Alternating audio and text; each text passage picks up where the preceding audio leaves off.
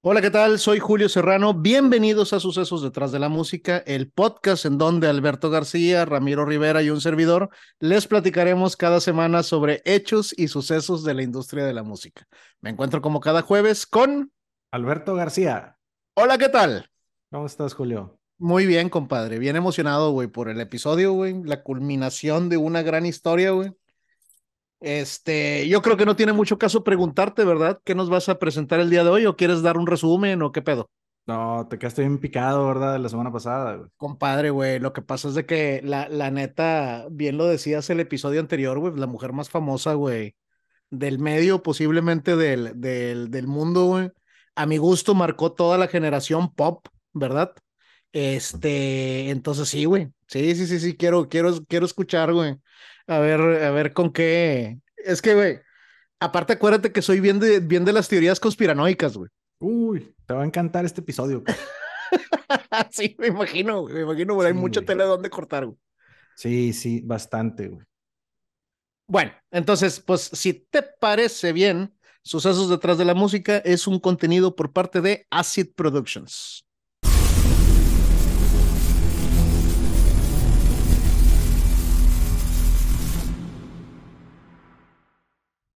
Esto es Sucesos detrás de la música. Soy Alberto García y como cada semana estoy aquí con mi compadre.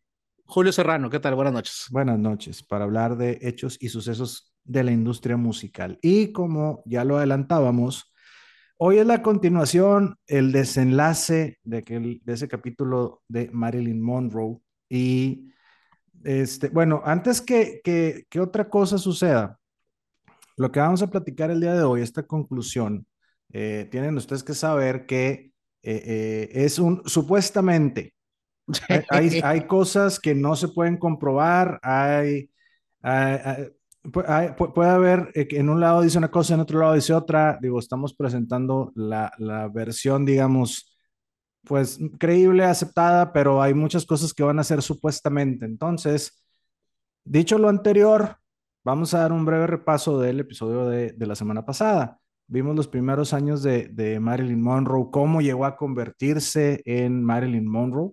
Sí, Norma de, Jean. Dónde, de dónde salió su nombre, eh, sus primeros años de carrera, cuando la, la ponían como una eh, rubia tonta. Ese era, ese era el, el, papel que querían que ella, que ella hiciera.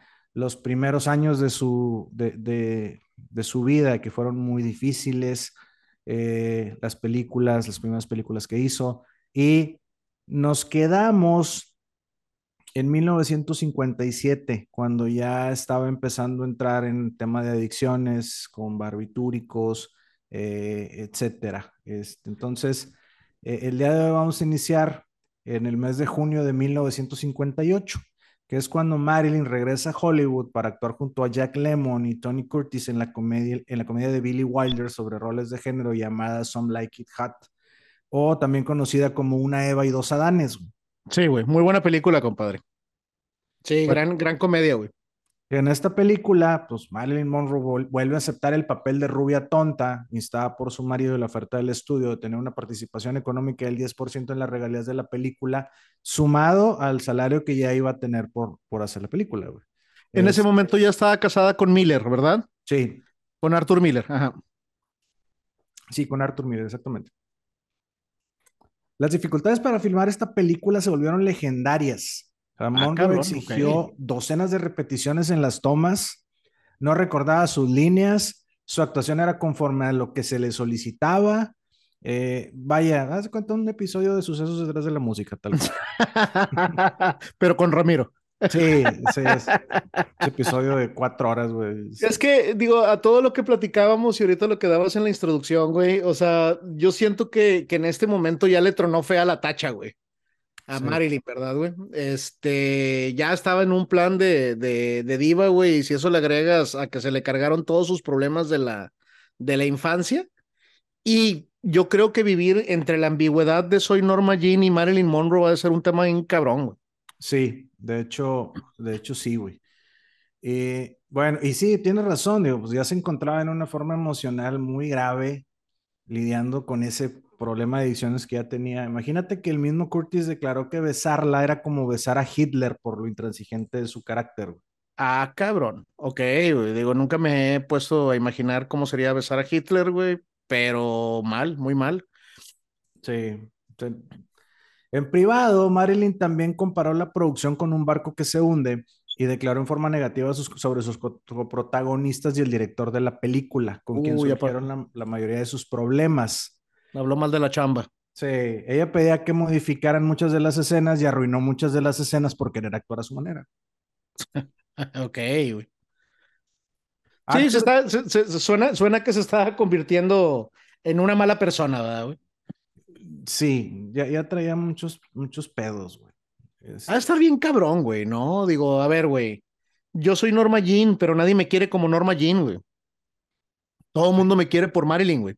Sí, deja tú, y, puedo, y, y, platicábamos en el episodio anterior de cómo ella se esmeraba por ser la mejor, por o sea, estudió actuación, este, pues baile, o sea, vamos, quería, quería quería ser reconocida por algo más que una cara bonita, güey, y no la sacaban del papel de rubia tonta. Así es, digo, cabe mencionar, estaba monetizando bien cabrón, güey. Sí. Arthur James, un agente inmobiliario y amigo personal de muchos años de Marilyn, eh, confesaría años más tarde en cintas inéditas que en el viaje que hicieron a Londres, Marilyn y Miller para el estreno de la película El Príncipe y la Corista de Marilyn Monroe Productions, su casa productora, al volver al hotel, ella se encontró con unas notas que Miller había dejado en su escritorio. En ellas decía que se había equivocado con ella, que era igual a su anterior esposa y que era una puta. Ah, cabrón. Directo. Y pues eso le dolió muchísimo a Marilyn y le ayudó a empeorar pues, sus trastornos y sus adicciones, güey. Pues, sí, así la, la, nota de una barra de pan, una docena de huevos, una coca. Ay, sí, mi esposo es puta. Esto, es la madre de ella, güey. Sí, sí cosas que no debo olvidar. Sí, güey. Al final de la filmación de Some Like It Hot, Wilder estaba contento con la actuación del artista, declarando, cualquiera puede recordar líneas, pero se necesita ser un artista real para entrar en el set y no conocer sus líneas y aún así dar la interpretación que ella hizo. Ok, o sea, al final cambió su opinión hacia ella, güey. O sea, diciendo que entraba sin preparación, pero lograba sacar la escena. Exacto. Lanzada en marzo de 1959, la película se convirtió en un éxito de taquilla y de la crítica. La actuación de Monroe le valió ganar un Globo de Oro a Mejor Actriz, lo que provocó que Variety la, le publicara una comediante con esa combinación de atractivo sexual y sincronización que simplemente no se puede superar. Ay, cabrón, digo, qué pobrecita, güey, de nuevo, ¿no? Encasillada, güey, en su atractivo sexual. Sí, digo, la verdad es que la, la, belleza y el talento no están peleados, digo, eh, finalmente eh, eh, podía haber tenido todo en el, en, imagínate. Agrega un, si, si, no, si no, mírenme. Sin belleza y sin talento, Esta cinta consiguió cinco nominaciones al Oscar y Wilder la considera uno de los logros más importantes de su carrera. Además, ha sido votada en diferentes encuestas como una de las mejores películas jamás realizadas. Esto proveniente de la BBC, de American Film Institute y Sign and Sound. Y fue seleccionada una de las primeras 25 películas en ingresar al Registro Nacional de Films. Una de las primeras 25. Es una gran película, güey. Sí. Sí, digo, yo la, yo la recuerdo por su nombre en español, ¿verdad? Una Eva y dos Una Eva y dos Adanes, sí. Pero cuando le preguntaron a Wilder si haría otra película con Monroe, respondió, estuve discutiéndolo con mi doctor y mi psiquiatra y ellos me dijeron que soy muy viejo y muy rico para volver a pasar por eso. Hombre sabio. Sí. sí. Sidney Giraloff, estilista de Marilyn, asegura en cintas inéditas que Marilyn estaba embarazada de Miller en 1959 en el inicio de la grabación de Una Eva y dos Adanes. Después de la película, Monroe tomó otro receso que se extendió hasta finales de 1959, que dio inicio a la filmación de su siguiente eh, cinta, Let's Make Love.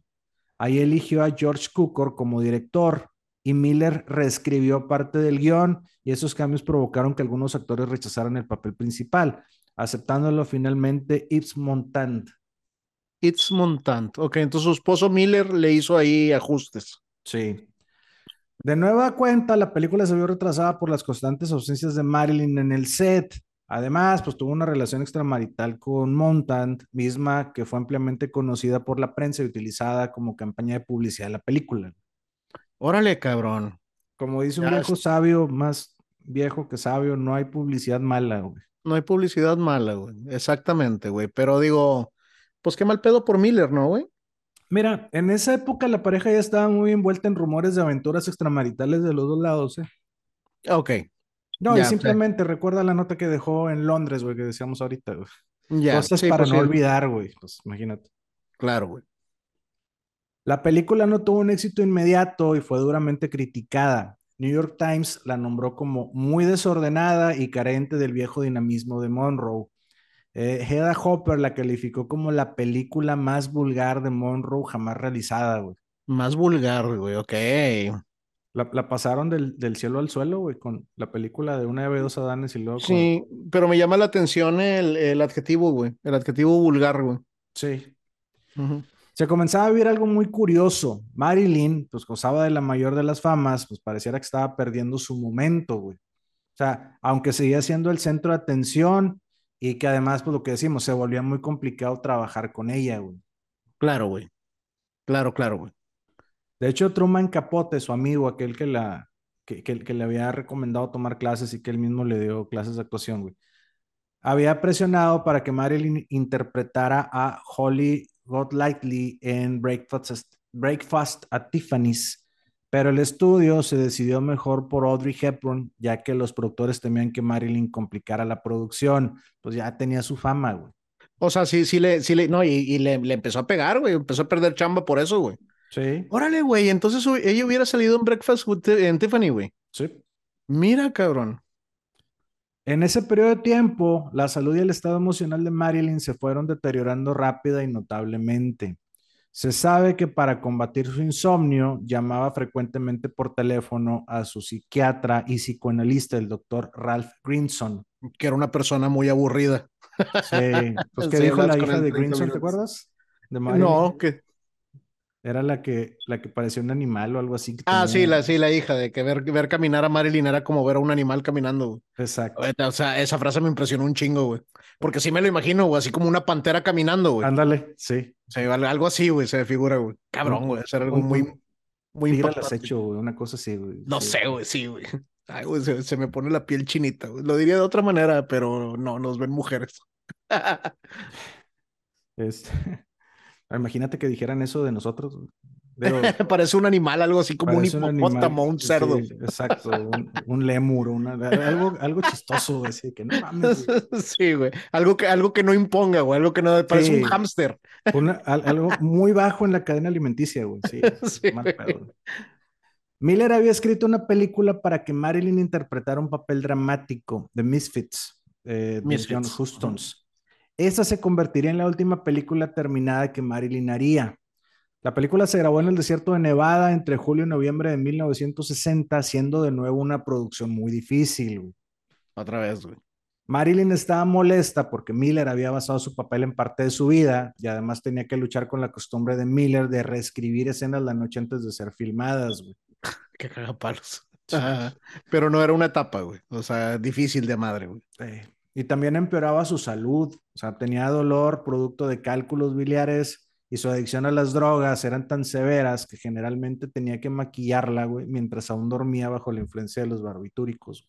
Ay, cabrón, güey. ¿Te imaginas, güey? Terminar dormido, drogado y levantarte maquillado. ¿Qué me hicieron, ojetes? Sí, Ah, güey. sí. Faltaba constantemente la filmación y tenía graves problemas de concentración. De hecho, la producción se detuvo en agosto para que ella pudiera internarse una semana en una clínica de desintoxicación. güey. Algunos periódicos de la época informaron que había sido internada porque había estado cerca de morir debido a una segunda sobredosis. De hecho, de hecho, es una, es una escena muy famosa, güey, que se llena de reporteros el hospital cuando ella va saliendo, güey, de ese, de ese internamiento. O sea, ese fácilmente lo puedes encontrar en, en YouTube. A mí me ha tocado verle que le, le preguntan que cómo se siente y estoy muy bien. Me siento genial.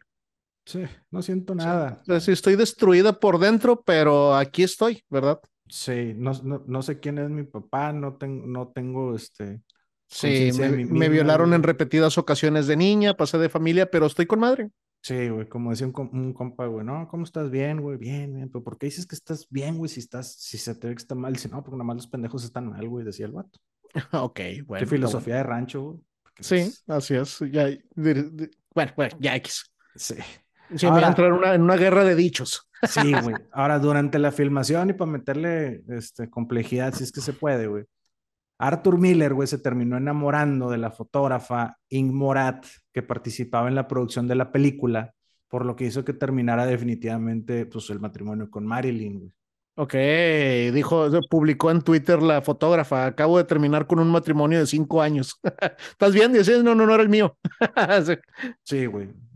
No, y, y, y, ahorita, bueno, le hubieran hecho canciones a esta vieja y al vato, güey, de que dejaste ir un Corvette por no sé qué madre, güey, una cancioncita. en estos tiempos, dices sí, güey. Sí, En, en, estos tiempos que facturan, güey.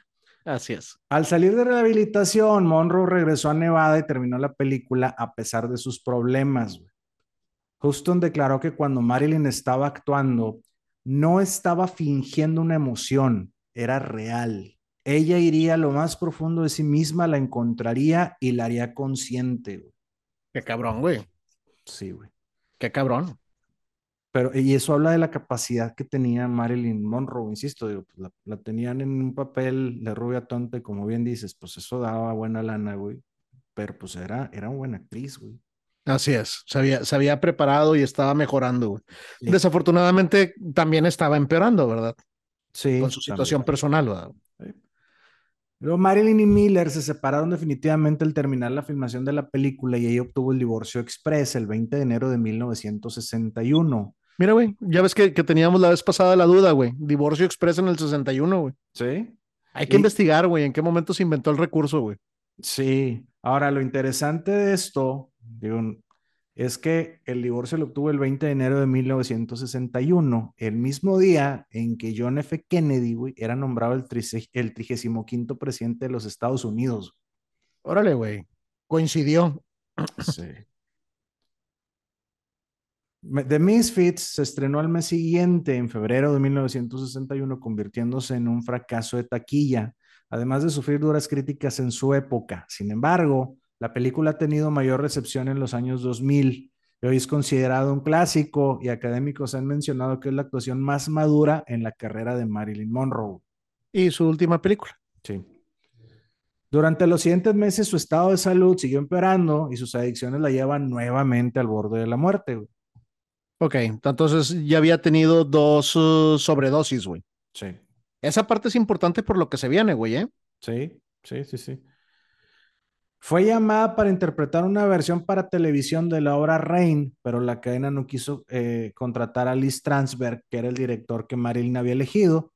Así que fracasó y en lugar de trabajar ese periodo de tiempo, pasó los primeros seis meses de 1961 enfocándose en su salud. Se sometió a una colecistectomía que sirve para retirar una vesícula biliar dañada eh, se realizó otra cirugía para su endometriosis y pasó cuatro semanas hospitalizada por depresión. De hecho, la habían encerrado de mala manera como si sufriera de esquizofrenia, lo que sus doctores dicen que fue completamente inapropiado. Y aquí Joe DiMaggio, su ex esposo, fue quien la rescató, güey. Del, del, ¿cómo se llama? Del hospital, güey. Sí, Fíjate que ahorita que dices eso, no estoy seguro entonces si cómo se llama, si las imágenes famosas que te comentaba son de esta ocasión o de la ocasión anterior, güey. Ya. Porque si no mal recuerdo, en las escenas sale Joe Mayo, güey. Ok. Entonces, posiblemente sea, sea esta la, la, la, ocasión en la que fue rescatada. Pobrecita, cabrón, que te hayan metido por error para un tratamiento como esquizofrenia, güey, cuando simplemente estabas deprimida, güey. Sí. Y volviéndote loca. Sí y muy drogado. Con, un chingo de adicciones. Sí. Y recuerdos de la infancia, malditos recuerdos. Sí, En esa etapa recibió mucha ayuda por parte de su ex marido, Jody Mayo, con quien restableció una amistad. guiño, guiño. Eh, ella se mudó a vivir de manera permanente a California, a una casa que compró en el 12305 Fifth Helena Drive en Brentwood, Los Ángeles, a principios de 1962. Cuentan los más allegados a Marilyn que ésta se encontraba muy contenta cuando compró su casa, como si nunca hubiera caído en la cuenta de que podía ser dueña de una propiedad, y esto le abrió la mente para enfocarse en querer ponerse bien y salir adelante. Además, aprovechó para comprar algo muy cercano a la casa de Ralph Grinson, su psiquiatra, que ahora vivía solo unos pocos minutos, güey. Sí, y el vato así de que, no. No, pues, es que, no, de- o sea, Marilyn era muy famosa como para que la atendieran en el consultorio del doctor. Por eso. Sí, la atendía en no su casa, güey. Sí, no, pues la atienden en tu casa. Esa, Y- esa, esa, esa, esa parte sí sabía, güey. Y lo que dices ahorita de que no, de que como que no se había percatado, güey, me hace pensar que muy en el interior, güey, era como una niña, güey, en ciertas cosas. Sí, O sea, y bueno, por decir niña, una muy inmadura. sí, sí. ¿Cómo que puedo comprar una casa y irme a De vivir que, yo ah, chinga, Chinga, pues tengo lana, güey, soy, puedo, puedo poseer una casa, ¿verdad? Sí, Qué raro, ¿verdad, güey? sí, exactamente. Ahora, y con esta cercanía que te digo, pues Marilyn pronto se hizo amiga de la esposa del doctor y de sus hijos, güey. E- En varias ocasiones los llevó a acompañar a la cena y entabló, entabló una muy buena amistad con las mujeres de la casa con quienes solía tener charlas de chicas, güey. Ok. ¿Te imaginas, güey, lo que te podía haber platicado Marilyn en una charla de, de chicas? No, ¿Por qué? Porque no soy una chica, Julio. no, no, porque preferiría no, güey. Imagínate, charla chicas, botella de vino, otra Ah, botella porque de lo estás viendo desde acá, güey. Sí, Pero en aquel momento, tráeme el chisme, por favor, güey. Totalmente, sí. Además, había comenzado a rodar una película para Fox, Something's Got to Give, a finales de, de abril de 1962, a pesar de que había enfermado de sinusitis, güey, porque vale chingar, güey, sinusitis. Bien molesta el pinche sinusitis, güey. No mames, güey, de las cosas más cagantes, güey. Sí. Supuestamente Marilyn estuvo demasiado enferma para trabajar durante la mayor parte de las siguientes seis semanas, y aunque había varios médicos que lo confirmaban, el estudio la presionó alegando públicamente que la actriz estaba fingiendo, güey. Pues es que ya se había hecho fama, güey. Exacto. Luego, fíjate, el 19 de mayo de 1962, en esa fecha se da el suceso narrado en el episodio anterior de este capítulo, el Happy Birthday Mr. President, güey. Eh, que, que fue el que causó un mayor enojo por parte del estudio debido a su ausencia. Y aquí, si no han escuchado ese episodio, se lo recomendamos ampliamente. Sí, me, me gusta que no lo digas como yo. Soy una persona poco más elemental. Sí, sí, no, Qué pendejo si no lo han escuchado. Está con madre el Happy Birthday tuyo, güey. sí, me lo- La cara de Alberto. gracias. Después de ese evento, Monroe regresó a Something's Gotta Give para filmar una escena en la que nada desnuda en una piscina, que sería utilizada como publicidad anticipada de la película, invitando a la prensa que tomara fotografías, güey. Mismas Sí. que se publicaron más tarde en la revista Life. Siendo esta la primera vez que una estrella importante posó desnuda estando en lo más alto de su carrera. güey. Correcto, compadre. Casi me la sé de memoria, güey. Las tienes impresas y la chingada. Sí, güey. La actriz se vuelve a ausentar de nuevo, supuestamente por enfermedad, pero Fox ya no podía permitirse más retrasos, ya que estaba luchando contra los crecientes costos de la producción de Cleopatra en 1963. Eh, así que el 7 de junio de 1962 despiden a Marilyn y la demandan por 750 mil dolarotes en daños. güey. ¡Uy, güey! Un chingo de lana en aquel entonces, cabrón. Sí, güey. Y, y pagando casa. Sí. Casi Infonavit. Le, le, les- les contaban el crédito, güey. ¿Te imaginas qué chinga y deprimido, puta? No, y, y comprando este dulcitos, Drogas. güey, valiendo madre, güey. Sí. Bueno, aquí un paréntesis, güey. Esa Cleopatra la filmaron en el 62, la estrenaron en 1963 y también es un peliculón, güey. Pero película, no, no, no, güey. Sí, güey.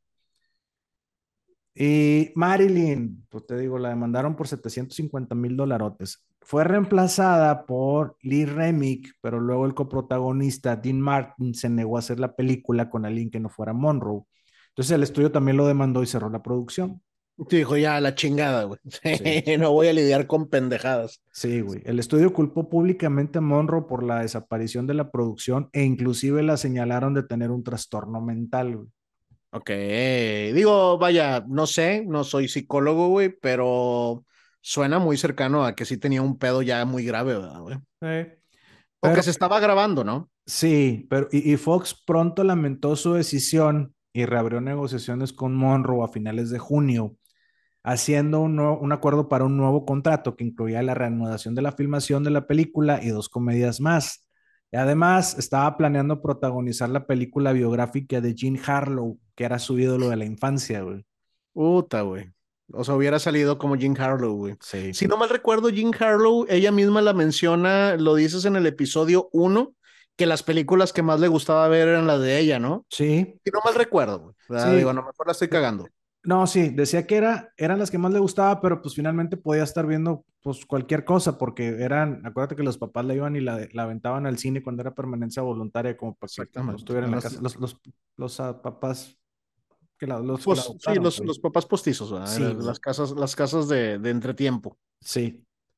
Para tratar de reparar un poco su imagen pública, Monroe participó en varias entrevistas, como por ejemplo para Life y Cosmopolitan, y apareció en su primera sesión de fotos con Vogue, trabajando con el fotógrafo Bert Stern, a quien, tomó, eh, quien le tomó dos series, una editorial de moda estándar y otra de Marilyn posando desnuda, güey. Esta última se publicó de manera póstuma con el, título La Última Sesión. Todas estas, eh, todo este material y eso lo puedes encontrar en internet, güey. Digo, me imagino que ya lo sabías, güey. Este, la última sesión, Sí. tomo nota. Para una tarea. No, esa no la conozco, güey. Entonces es una serie de fotos para Vogue. Sí. Ok, De hecho, y de manera póstuma no dicen qué año se publicó. Eh, no, Nada más dice, nada más dice de manera póstuma. así es. Oye, qué interesante. Como nota, dice aquel. Sí, tomo nota. Procedo, a pie, ¿Eh? procedo a pie, te digo. Sí. Marilyn estuvo viviendo los últimos meses de su vida en la casa que había comprado. El ama de llaves de Monroe, Eunice Murray, se estaba quedando en la casa por las noches. La noche del 4 de agosto de 1962, ella se despertó a las 3 de la mañana del 5 de agosto y sintió que algo no andaba bien. Vio luz por debajo de la puerta del cuarto de Marilyn, pero al tocar la puerta no obtuvo ninguna respuesta y al tratar de entrar encontró que la puerta estaba cerrada. güey. Ok. Eunice Murray llamó al psiquiatra de Marilyn, al doctor Ralph Grison, quien llegó a casa del artista poco tiempo. Digo, pues acuérdate que vivía ahí cerca del uno del otro, güey. Sí, un par de millas, güey. Sí. Al asomarse por una ventana donde logró ver a Marilyn en la cama, irrumpió en la habitación por esa misma ventana solo para encontrar a Marilyn Monroe muerta en su cama. Ok. El médico personal de Monroe, el doctor Hyman Engelberg, llegó alrededor de las 3.50 de la mañana declarándola muerta. Él mismo fue quien después la declararía muerta por sobredosis a las 4.25 de la mañana del 5 de agosto de 1962 en una llamada al departamento de la policía de Los Ángeles. Y dijo, Ah, cabrón. soy el doctor Hyman Engelberg, el doctor de Marilyn Monroe, me encuentro en su residencia, ella se ha suicidado. Ok. O sea, una, una horita después de encontrarla muerta, determinó que era sobredosis, güey. Sí. Ok. Tiempo después, el doctor Engelberg declaró a Los Angeles Times que él había prescrito cápsulas de Nembutal a Marilyn dos o tres días antes de su muerte para ayudarla a dormir. Y en la escena apareció un bote de 50 cápsulas vacío en su mesa de noche, al lado de otras 15 medicinas. Ok. El doctor Engelberg murió en 1992 de causas naturales. Ok, bueno. Ok. Y ese, y, ese, y, y ese es uno de los motivos por los cuales todo esto ya no puede ser comprobado, ¿verdad? Pasó hace un chingo de tiempo, güey.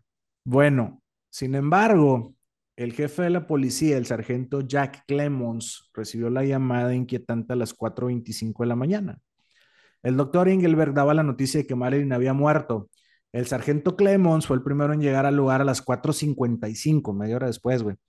Dándose cuenta de una serie de incongruencias en los testimonios de los dos doctores y el ama de llaves, güey, quienes además se mostraban muy nerviosos y que además habían tomado demasiado tiempo en avisar a las autoridades.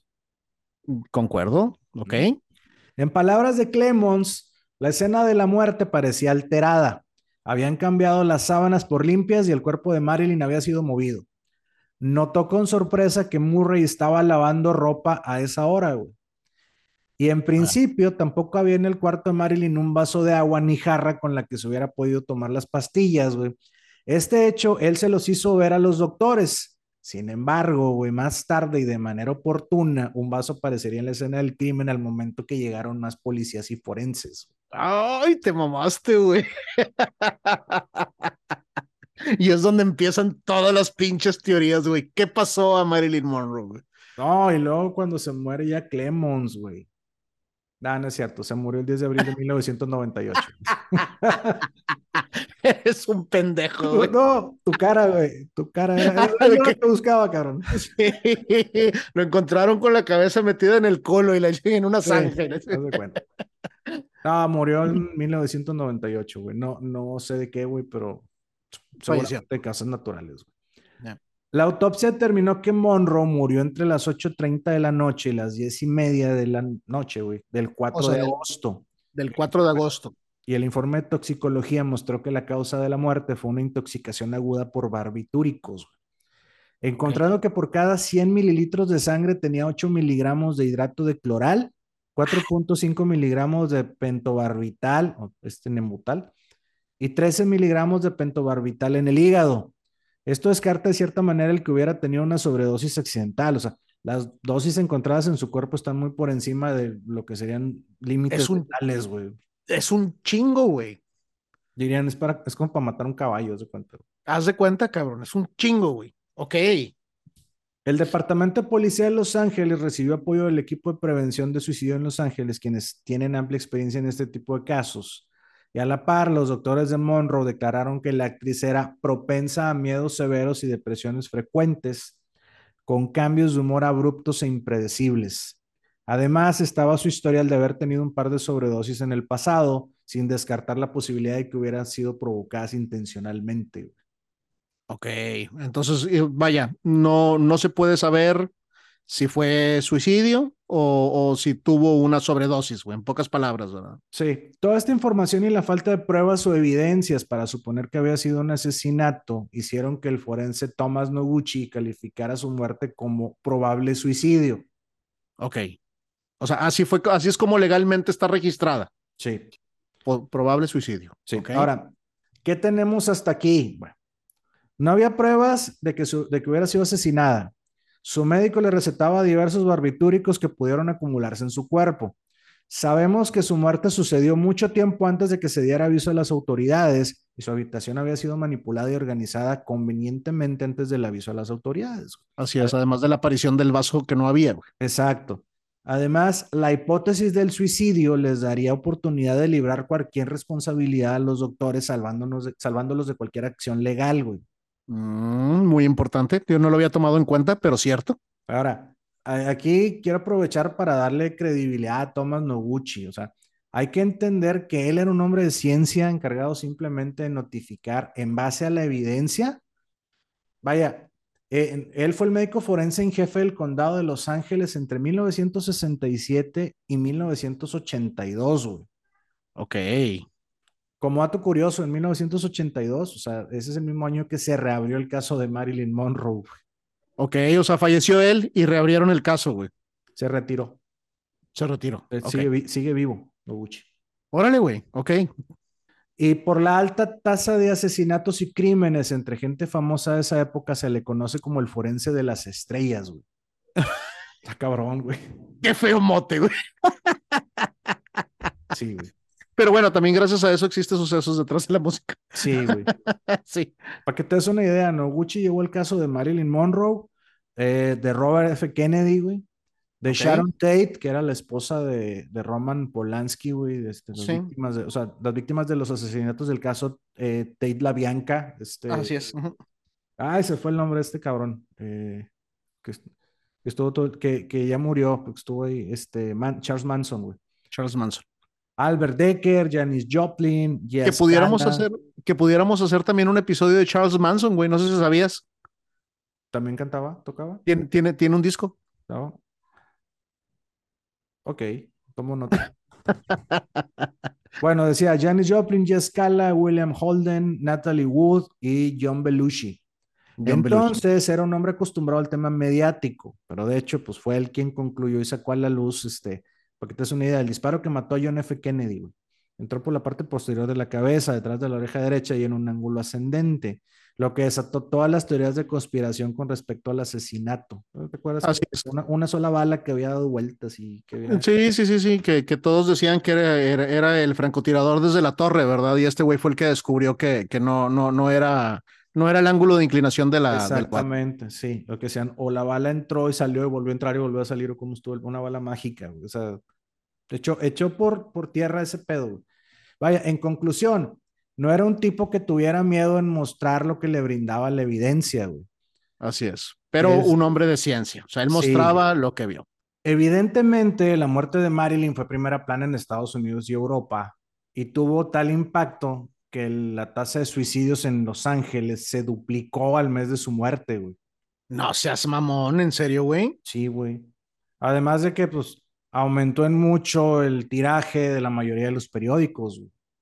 Claro, güey. Sí, pues venta, güey. Y algunos artistas aprovecharon el momento para declarar acusando al público y a la prensa, haciéndoles notar que eso es lo que ocasiona cuando espías y atormentas a los famosos. Digo, vaya, no creo con todo lo que hemos platicado, digo, sí afecta evidentemente, güey, tener a todos los medios en, encima, ya vemos lo que pasó en su boda con, con Miller, güey, sí, que fue tanto el acoso de los que inclusive una, una reportera se mató, Sí. pero digo, Marilyn traía una serie de, de pedos personales, güey, cabrón, una tristeza, güey, no conocer a su padre, todo lo que hemos dicho ya, ¿verdad? Sí, güey. Su funeral se llevó a cabo en el cementerio Westwood Village Memorial Park el 8 de agosto de 1962 y sus restos descansan en la cripta número 24 del Corredor de los Recuerdos. El funeral fue una ceremonia privada a la que solo asistieron sus más cercanos, aunque en las calles aledañas a la ceremonia se dieron cita a cientos de espectadores. güey. Sí, güey, ya debería haber un chingo de gente, güey. Solo como un dato curioso, güey. En 1992, Hugh Hefner, el dueño de la revista Playboy, güey. Aquella que se hizo famoso por poner en la portada el número uno, ajá. Sí. Compró la tumba a un lado de Marilyn por la suma de 72 mil dólares, güey. No seas mamón, güey. Sí, güey. Él quería que sus restos descansaran al lado del artista. Dijo, Claro. ¿quién no querría pasar la eternidad al al lado de Marilyn Monroe? El director aquel que no quiso volver a grabar una película con ella, Sí. él no querría. Sí, pero oye, güey, pues tienes la lana, güey, ¿verdad? No hay publicidad mala, güey.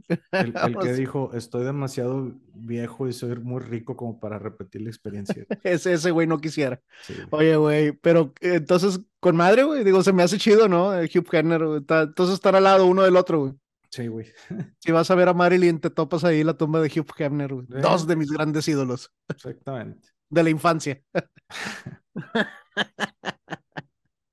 Su media hermana Bernice Baker, Joe DiMaggio y su manager Ines Melson organizaron el funeral de Marilyn.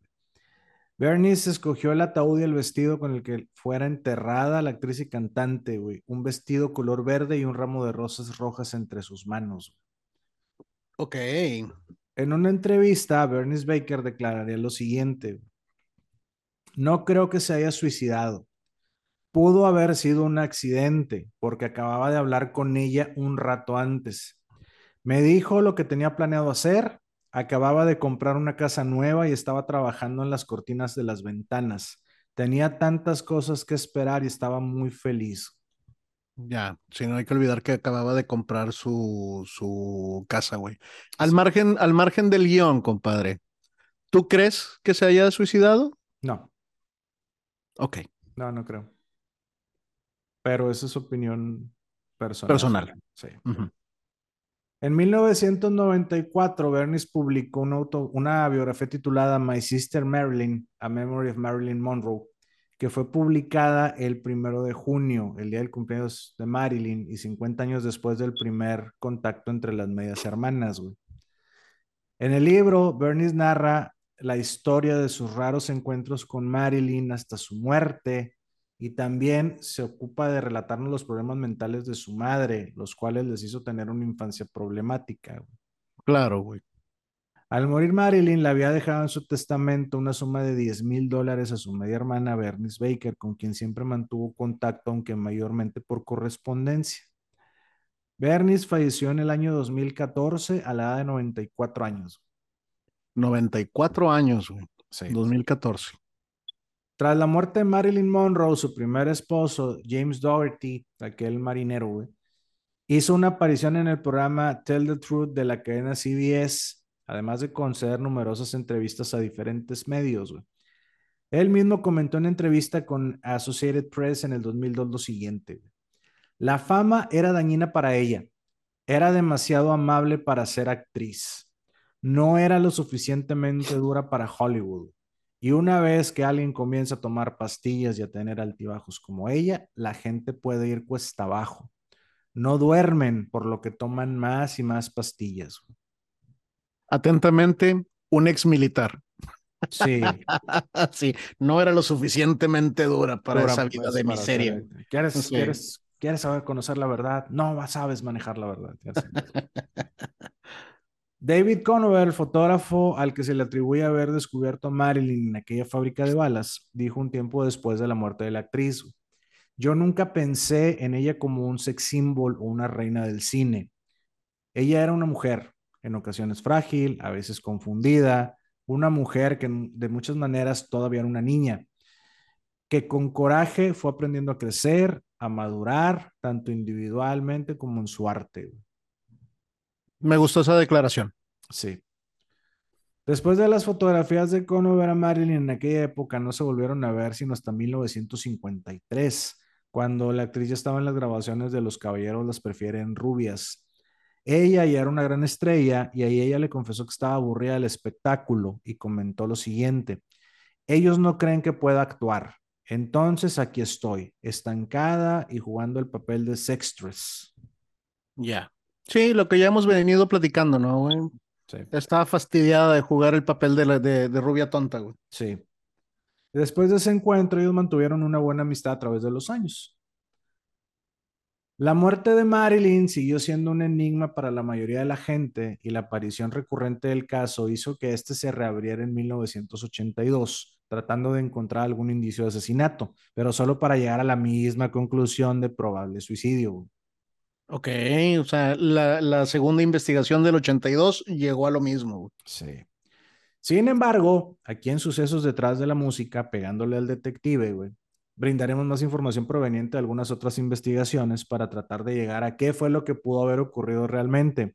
Sabía que no me ibas a decepcionar. No, por supuesto que no. Y recordemos la palabra supuestamente, güey. Exactamente, sí. Sabemos, gracias a Billy Wilder, el director de Some Like It Hot, que la relación de Marilyn con John F. Kennedy se dio a inicios de principios de los 50, 12 años antes de su muerte.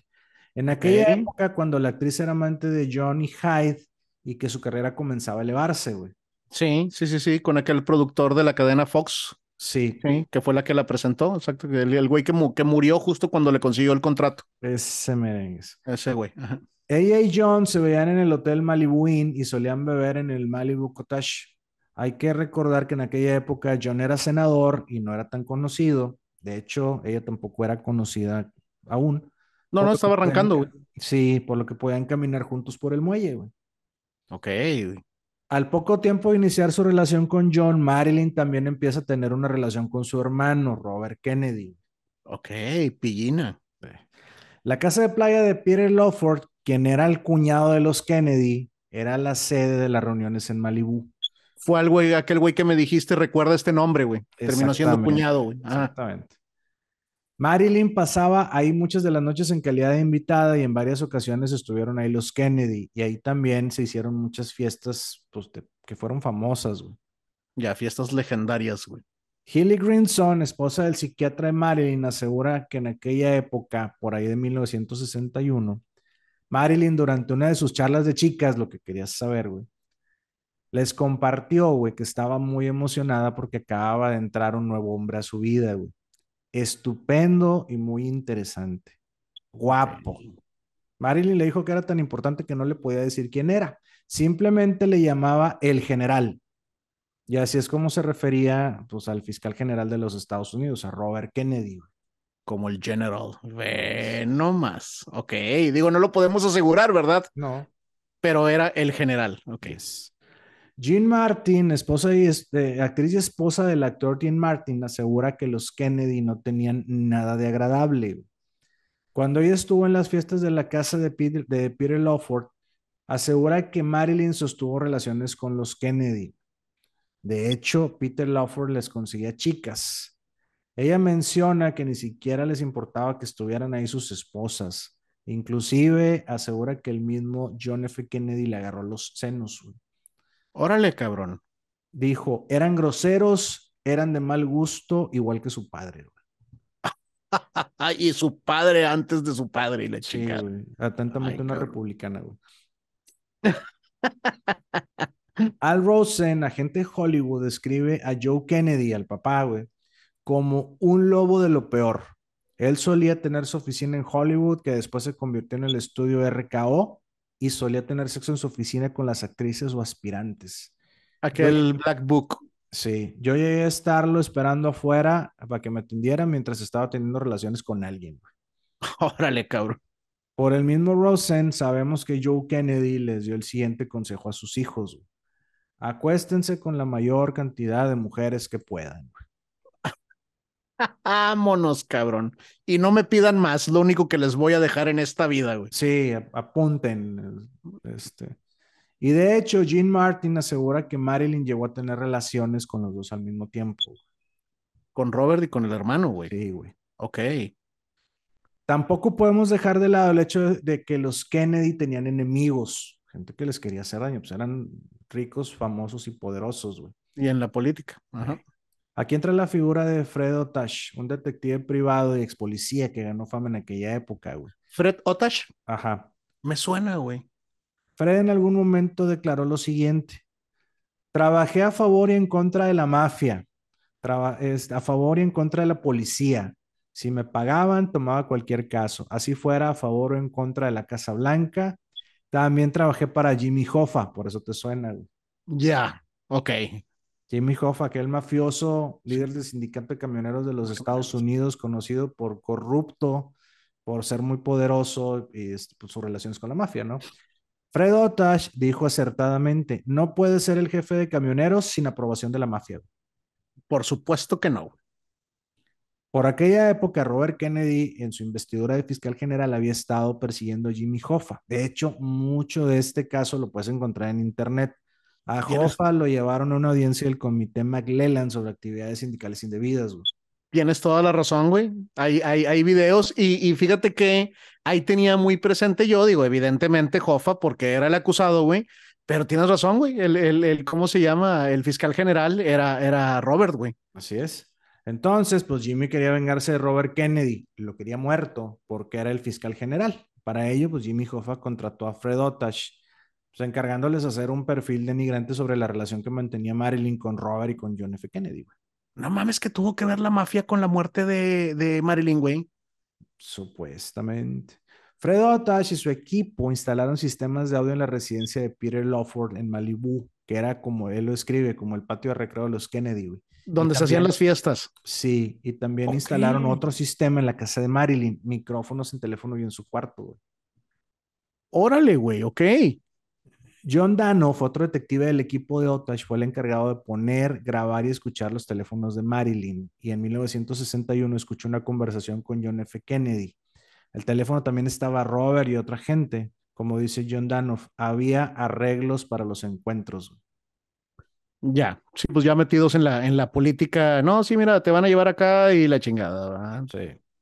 Ok. John Danoff asegura que llegaron a tener muchas grabaciones de Marilyn teniendo relaciones con JFK en la casa de playa y en cambio los micrófonos de la casa de Marilyn registraban los encuentros de Marilyn con Robert. El fiscal se iba a la casa chica. Sí, güey. No, de- y Otash asegura que había más cintas de Robert que de John. Ah, ok, o sea, la relación famosa que supuestamente era con John, realmente era más con, con Robert, güey. Luego el otro era más cachufas, quién sabe. güey. O sí, digo, ahora también, también es, digo, vaya, es, es más mediático un presidente, ¿verdad? Que un fiscal general, güey. Sí. Angie Novello, secretaria personal de Robert Kennedy, era la encargada de recibir las llamadas para Robert, entre ellas las de Marilyn. Novello comenta que era común que se pusiera a platicar un poco con ella, como si ella necesitara apoyo. Luego Robert le regresaba la llamada y se ponían a platicar. güey. Ok, entonces sí hay confirmación, güey. Sí, además, no olvidemos que en ese momento, pues el mundo se encontraba en medio de la Guerra Fría, güey. Y el Sí. FBI tenía mucha información sobre las actividades de Marilyn. Esto, pues, se intensificó desde su relación con Arthur Miller, quien era Así es. considerado y fue acusado de actividades comunistas. No mames, güey, ahí tiene todos los pinches elementos, güey. O sea, mafia, güey, comunismo, eh, no mames, FBI, güey, a la con mames, güey. Por ello, en el archivo del FBI, Marilyn Monroe TSC, donde las siglas definen que es un tema de seguridad comunista, güey. Se puede leer que en marzo de 1962, Marilyn, durante un viaje a México, había pasado tiempo en casa de unos amigos estadounidenses que habían sido expulsados del país por actividades comunistas. Durante la visita, Marilyn comentó con el activista político Fred Vanderbilt Field de una plática que había tenido con JFK sobre comunismo. Uy, güey. De nuevo, de nuevo, volviendo al tema de la, de la inmadurez, ¿no? O sea, compadre, güey, ese, o sea, vaya, si estás con el presidente, no puedes llevar los temas del presidente afuera de esa mesa o cama. sí. sí. O casa de playa o donde sea. sí. Así que, bueno, recapitulemos, güey. Hasta este momento, para las agencias de inteligencia de los Estados Unidos, Marilyn Monroe era el juguete sexual de los Kennedy que tenía amigos comunistas, pasaba mucho de su tiempo en el psiquiátrico y el resto del tiempo hablaba por teléfono con todo el mundo. Entonces, nada de esto la hacía la mujer perfecta para tener una relación íntima, pues ni con el presidente ni con el fiscal general, güey, y menos al mismo tiempo. Terrible currículum, güey. Te mamaste, güey, ¿sí? Pues sí, ¿verdad, güey? Sí, ¿cómo, cómo le ayudas, güey? Era este justo el tiempo del Happy Birthday Mr. President, que aconteció el 19 de mayo de 1962, uno de los días más emocionantes para Marilyn Monroe. Así que otros dos documentos clasificados dan información de que entre ese día y el 13 de julio de 1962, Marilyn había almorzado con JFK en la casa de Peter Lawford y en esa reunión ella había discutido la moralidad de las pruebas atómicas los documentos la clasifican como alguien verdaderamente de izquierda. Órale, güey. O sea, después de esa conversación, güey, llegaron a la conclusión de Marilyn es de izquierda, güey. Sí. Está criticando la moralidad de nuestras bombas, güey. Sí. De nuestras preciadas bombas atómicas, güey. De nuestras bombas democráticas que traen libertad. Exacto. sí, güey. Cinco mil kilotones de democracia, güey. Sí, güey. Sí. sí. Es bromi, no se crean, güey. Sí, sí, es supuestamente. Aquí estamos pendejeando. En esos mismos días, güey, Robert había Nadie nos escucha. No, güey.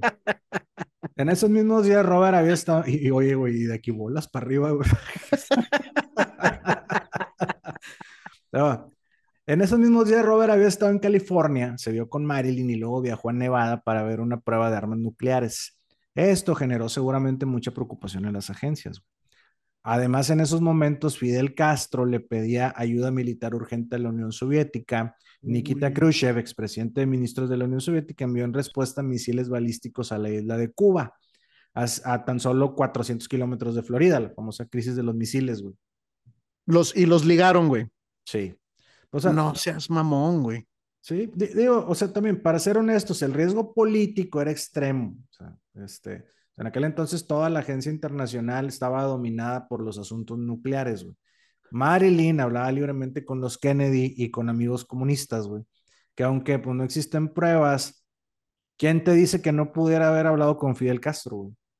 O, que, o, que, hubiera llegado a oídos de, ¿verdad? Digo, a lo mejor no ella directamente, güey, pero sí, digo, vaya, el, el, miedo estaba, ¿verdad? El riesgo, güey, como dices tú, era, era, era un riesgo, güey. Sí, güey.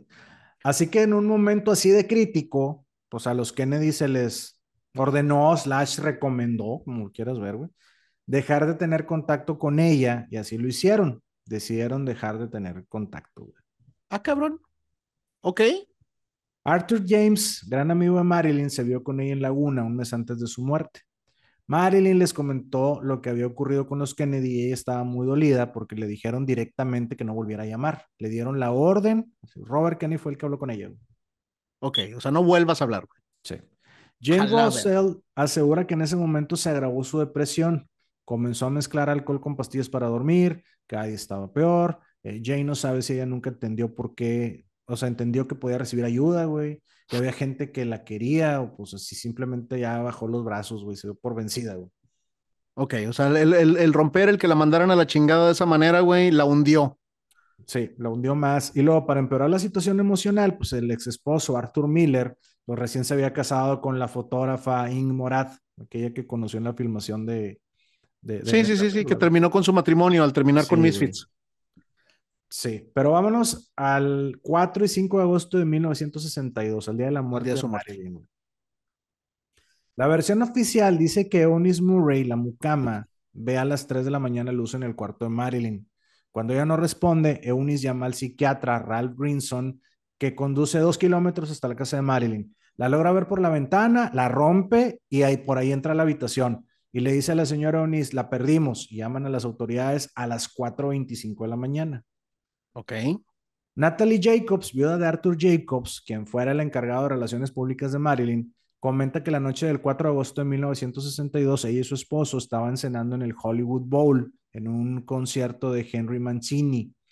Dice que alguien se les acercó y le habló al oído de su esposo y un instante después ya no estaba ahí.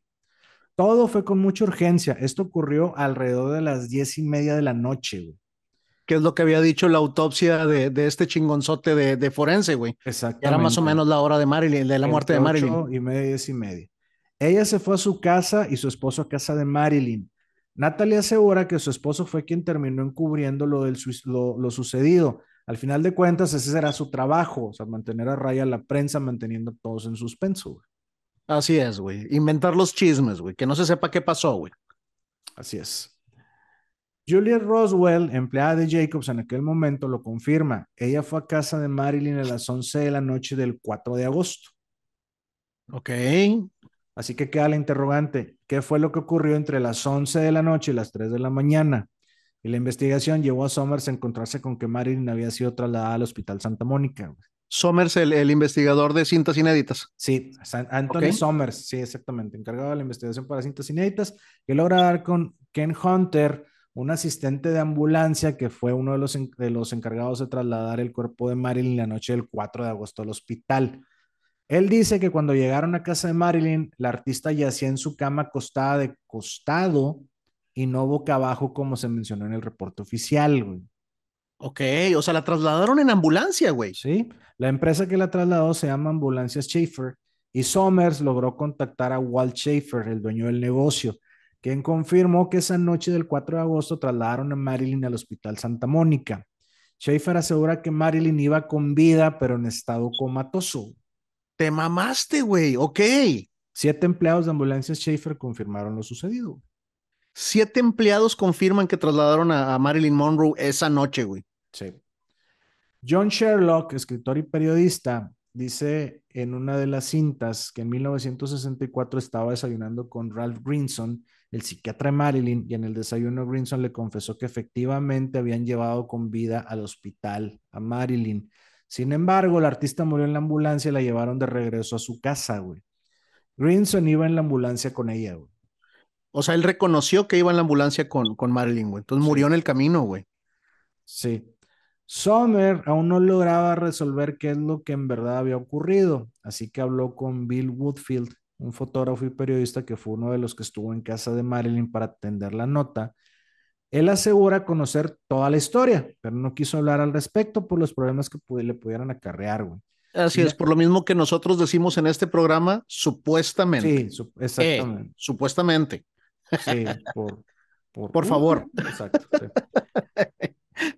Sin embargo, le dio a Somers otro hilo para seguir. Le dijo, investiga dónde estuvo Robert Kennedy ese fin de semana. Güey.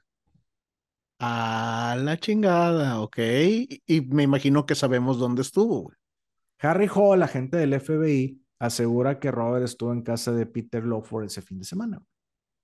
Ok. Eh, Reed Wilson, detective que forma parte del equipo de, de Otash, confirma que Robert llamó a Marilyn esa noche desde la casa de Lawford. En palabras de Reed Wilson, Marilyn le contestó, no me molestes, déjame en paz, sal de mi vida. Además, comentó, fue una discusión violenta. Ella le dijo, me siento un objeto, me siento usada como un pedazo de carne. Eso la dejó en un muy mal estado mental, güey. Sí, güey, pues nada más la buscaban para tener relaciones con ella, güey. Sí. Eunice Murray, la mucama de Marilyn, en una de las cintas confirma que Robert Kennedy había estado por la tarde en casa de Marilyn y que la situación se volvió tan tensa que los guardaespaldas de Robert tuvieron que intervenir, güey. Órale, güey. O sea, vaya. Eh, recapitulando. La llamada que dice el detective, que eran los que tenían los micrófonos en la casa de Lawford y en la casa de Marilyn, güey, este güey le marcó por la tarde. Seguramente la llamada fue después de que este güey la visitara, güey, Sí, en su sí, casa en la tarde. Exacto. O sea, pareciera que Robert, Robert visitó a Marilyn por la tarde donde tuvieron una pelea, güey. Sí, Y luego la llama tan, por la tarde, ahora por teléfono, ¿no? tan, tan grave, tan grave que los guardaespaldas intervinieron. Sí, exacto. Y después de la llamada por teléfono, Marilyn queda tan mal que se le, se le pasa la mano con los barbitúricos, las lleva al hospital, pero muere en el trayecto y la regresan a su casa. Todo para que no saliera a la luz pública la participación de los Kennedy en este hecho. güey. Ay, cabrón, güey. Ok. Harry Hall, el agente del FBI, asegura que la agencia tapó todo para proteger a su jefe, el fiscal general, güey. Así es, pues a final de cuentas él es el jefe del FBI, ¿verdad? Sí. Bill Woodfield, el periodista que le dio el hilo de investigación a Sommer sobre Robert Kennedy, termina diciendo en su grabación que en aquel entonces se enteraron que Robert Kennedy había utilizado un helicóptero que lo llevó a San Francisco entre las 2 y las 3 de la mañana del 5 de agosto de 1962, por lo que fueron a ver al piloto, quien confirmó haber hecho el viaje en helicóptero con el fiscal general Robert Kennedy.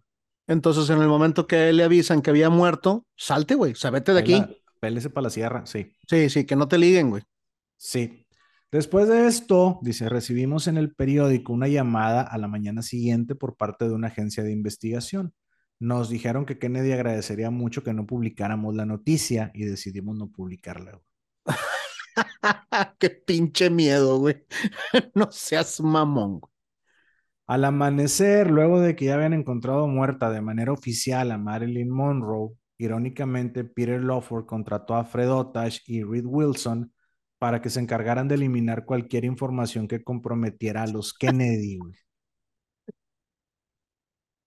O sea, güey, a este güey lo contrató Jofa para chingarlos y luego ahora estos güeyes, sí, ahora, ayúdanos, güey, a que no salga nada, güey. Sí, exactamente. Ah, pues recordemos que Otash era una agencia de investigación en boga y había trabajado para, pues prácticamente quien le pagara, güey. Claro, güey, claro, claro, güey. Sí, pero tal cual, güey, iró- irónicamente. O sea, era, era, era, sí, era, era el detective de fama, güey, en ese momento, güey. Sí. Qué mamada, güey. Todas las grabaciones fueron confiscadas por el FBI y se encargaron de eliminar todas las fotografías conocidas donde apareciera Marilyn junto a los Kennedy. Es por eso que solo se conoce aquella donde están juntos en el after de la ceremonia donde se interpretó el Happy Birthday Mr. President. Sí, conozco la foto. Que por los tiempos entre el evento y la muerte de Marilyn posiblemente era una foto que seguía en negativo. O sea, una foto que aún no, no le habían revelado. Así es, de que si hubiera existido ya, pues, no sé cómo decirlo, revelada. Sí, O sea, si, si ya hubiera existido impresa, por decirle de alguna manera, la hubieran eliminado también. exactamente. El agente del FBI, Jim Doyle, lo confirma todo al asegurar haber estado ahí el día que ella murió. El mismo Somers concluye, la muerte de Marilyn efectivamente fue un suicidio o una sobredosis accidental y luego encubrieron deliberadamente toda circunstancia que la ligara a los Kennedy. güey. Ok.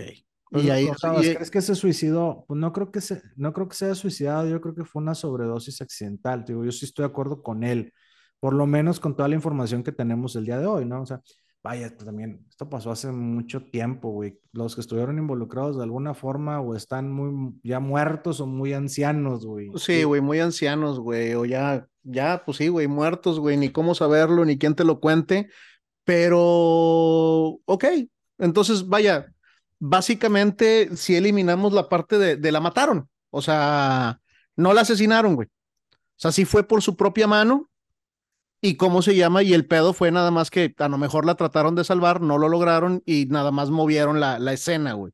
Sí, el, su, su representante o el que llevaba las relaciones públicas, güey, tapó todo y empezó a generar chismes, güey, y se generó un chismesote que llega hasta el día de hoy. sí. ¿Ok? Hasta- para, para darle un cierre, te digo, ve- veámoslo así, pero todavía hay más, todavía hay más. Ok. Pero bueno, regresemos un poco yo, a, a Norma Jean Mortenson. Era una mujer muy inteligente, que le gustaba leer y muchos factores que influyeron en su estado psicológico, güey. El primero de ellos, pues su vida familiar, la enfermedad mental de su madre, que era hereditaria, güey. El hecho de que nunca conoció a su padre, eh, una vez que su madre es ingresada en instituciones mentales, o sea, pues hizo que Norma Jean viviera en orfanatos, en hogares de acogida, donde además sufrió maltrato e incluso abuso sexual. Cuando ingresa a la industria cinematográfica, pues se le animó a cambiar su apariencia, poniendo además una fachada de quién era en verdad, ocultando su inteligencia y sus intereses, mostrando esa personalidad que ya conocemos, güey, de rubia tonta. O sea, en pocas palabras, fue separada de lo que era Norma Jean para convertirla en Marilyn Monroe, güey. Así es, la convirtieron en dos entidades diferentes, güey. Sí, no tuvo contacto verdadero con su familia y fue atendida en constante, eh, eh, constante observación por síntomas psicológicos. Güey. Sí, sí, pues ya tenía años ella yéndose a revisar regularmente, güey. Sí, al paso de los años en la actuación, sus enfermedades mentales la comienzan a afectar. En la época en la que grababa la convención del séptimo año, güey. Para empezar, pues con abuso de sustancias como pastillas para dormir, bebiendo hasta la intoxicación, y usando drogas en los sets de grabación para por fin pues, terminar en una institución mental, güey. Luego, cuando murió, se encontraron muchos de sus escritos y poesía, creando mucha documentación de muchas de sus aventuras sexuales. Además de su esposo, pues demostrando plenamente su depresión y comportamiento errático, güey. Sus divorcios, sus abortos espontáneos, güey, o sea, pues todo esto afectó su psicología y más cuando su verdadera personalidad fue suprimida pues todo esto creó un caldo de cultivo para el estrés, neuroticismo, güey, su falta de autoestima, güey. O sea, si Marilyn hubiera podido ser atendida de una manera saludable en lugar de adormecerse con sustancias nocivas, es muy probable que hubiera podido superar su dolor y evitar su muerte, güey. Posiblemente, güey. Y a lo mejor en este tiempo hubiera podido ser tratada de mejor, de mejor manera, güey. Qué cabrón, güey. Me, me siento en este momento tú ves a Marilyn en la pantalla, güey, como algo hermoso. Compadre, estaba lleno, güey, de una serie de problemas, güey, que pues yo no tenía idea, ¿verdad, güey? Sí, sí, traía, traía, un, traía temas muy cabrones, güey. Y, y, y, sí, como dices, pues qué buena actriz, porque la veía, la veía así, no se le notaba, pero pues qué tantos pedos no traía. No seas cabrón, güey. Hey.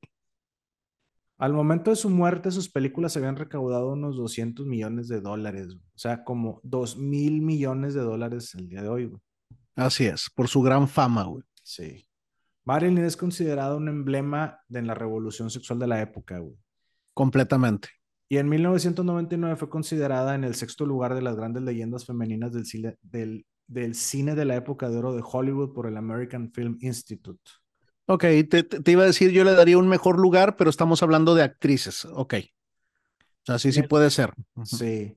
O en el 2022, la eterna búsqueda de Marilyn por fin pareciera haber sido resuelta, cuando en análisis de ADN los resultados indicaron que el padre de Marilyn Monroe era Charles Stanley Gifford, un compañero de trabajo de Gladys en aquellos años en los que trabajaba de contadora en Consolidated Film Industries. Uy, sí me acuerdo cuando comentaste ese trabajo, güey. Entonces fue un acostón con un compañero de trabajo, güey. Exactamente.